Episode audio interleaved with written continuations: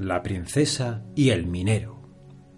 Un minero quería casarse con una princesa, pero el rey deseaba que su hija contrayera matrimonio con el ser más importante, así que fue a ver al sol. Más importante que yo, dijo el sol, es la nube, porque puede taparme y eclipsar mi luz. Más importante que yo, dijo la nube, es la montaña, porque me atrapa en sus cumbres.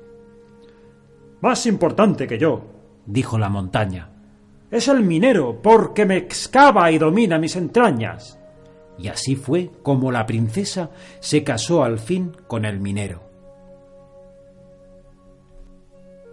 La hermosa Laili. El Rajá Dantal tenía un hijo llamado Maxnum. En otro reino lejano, el Rajá Munsuk tenía una hermosa hija llamada Laili. Una noche, la princesa Laili soñó que el dios Kuda le decía que debía casarse con Maxnum. Desde ese día, la princesa Laili parecía empeñada en cumplir el encargo, y en su locura de amor decidió marcharse en busca de Maxnum. Doce años estuvo viajando por la selva hasta que encontró un fakir al que pidió ayuda para dar con el reino de su amado. En el río Bajirati, dijo el fakir, encontrarás un pez muy grande llamado Row. Él te llevará hasta Maxnum. Extrañada por la predicción, pero decidida a seguirla como había seguido su sueño, la princesa Laili llegó hasta el río, y en cuanto vio al pez Row, se lanzó hacia él. Era tan enorme el animal que la joven fue a parar dentro del estómago del pez, donde permaneció otros doce años sin dejar de repetirse para sus adentros que debía casarse con Maxnum. El pez Row, que sentía molestias en su estómago, nadaba furioso hacia el reino de Maxnum. Una vez allí, le pidió ayuda a una serpiente que reptó desde su boca hacia el interior y al encontrar a Laili la sacó sobre su lomo hasta el exterior. Cuando escuchó su historia, no dudó en llevarla hasta el palacio de Maxnum, pero la hermosísima princesa que había emprendido viaje ya no era tan joven y bella, después de tantos años de camino.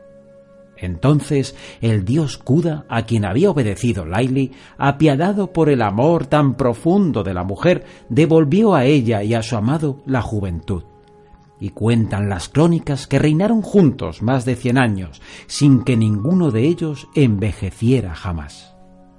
Las abejas había una vez un rey que tenía tres hijos, y los tres se fueron a recorrer el mundo.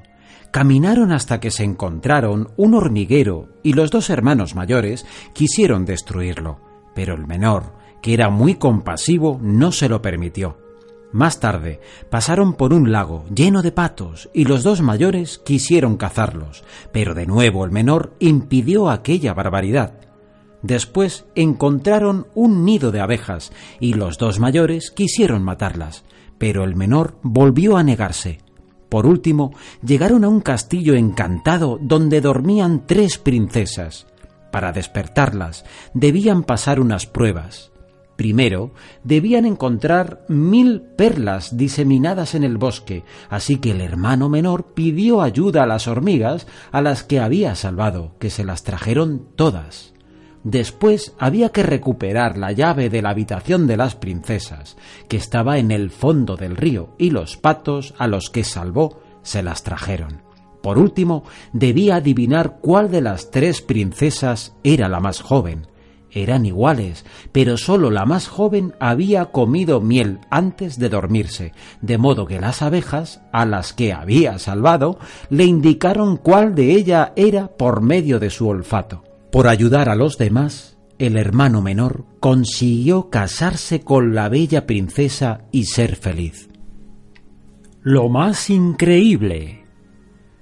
Aquel que fuera capaz de hacer lo más increíble se casaría con la princesa y heredaría el reino. Esas habían sido las palabras del rey, así que todos los mozos casaderos se presentaron en palacio hablando al revés caminando con las manos y haciendo lo que pensaban que sonaría increíble, hasta que apareció un joven con un ingenioso reloj. Al dar cada campanada salían figuritas indicando las horas. A la una apareció la bola del mundo dando vueltas. A las dos, Adán y Eva en el paraíso. A las tres, los tres reyes magos. A las cuatro, las cuatro estaciones. A las cinco, los cinco sentidos. A las seis, un jugador de dados. A las siete, los días de la semana. Y así hasta dar la vuelta completa a la esfera. Todos opinaron que aquel extraño invento era sin dudarlo, el más increíble que había sobre la tierra, y el joven fue elegido como esposo de la princesa. Pero cuando estaba a punto de celebrarse la boda, apareció en la catedral otro joven que, con un hacha, se atrevió a destrozar a golpes el fabuloso reloj, y como aquello sí que era del todo lo más increíble, ese mozo bruto, tosco y sin escrúpulos fue el que se casó con la pobre princesa, aquel mismo día en la catedral. La orgullosa reina Mina. En un reino del norte gobernaba un rey sabio y bondadoso que tenía una hija orgullosa y pagada de sí misma. Cuando el rey murió, la princesa fue coronada reina y todos los habitantes pudieron comprobar la dureza de su frío corazón. Un día, un príncipe bueno se presentó ante ella para pedirla en matrimonio, pero la reina Mina le despreció, dejando patente que nada podría enternecerla. Desde ese día todo el reino empezó a congelarse a la misma velocidad que se helaba su corazón.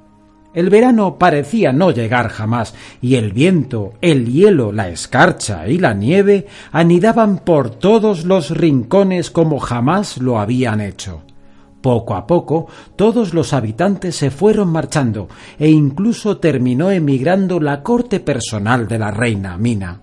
Pero ella, orgullosa como era, no quiso abandonar el palacio y se quedó tiritando por culpa del frío y de la humedad, sin querer reconocer que sólo ella tenía la culpa del eterno invierno que había conquistado su reino.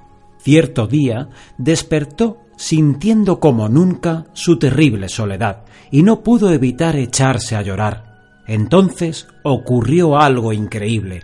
Por cada lágrima que la reina derramaba, entraba un rayo de sol, hasta que la nieve y el hielo se derritieron y volvió el verano. Con el buen tiempo también regresó el príncipe despreciado, pero esta vez Mina había comprendido que el amor y la emoción podían crear un reino cálido y soleado.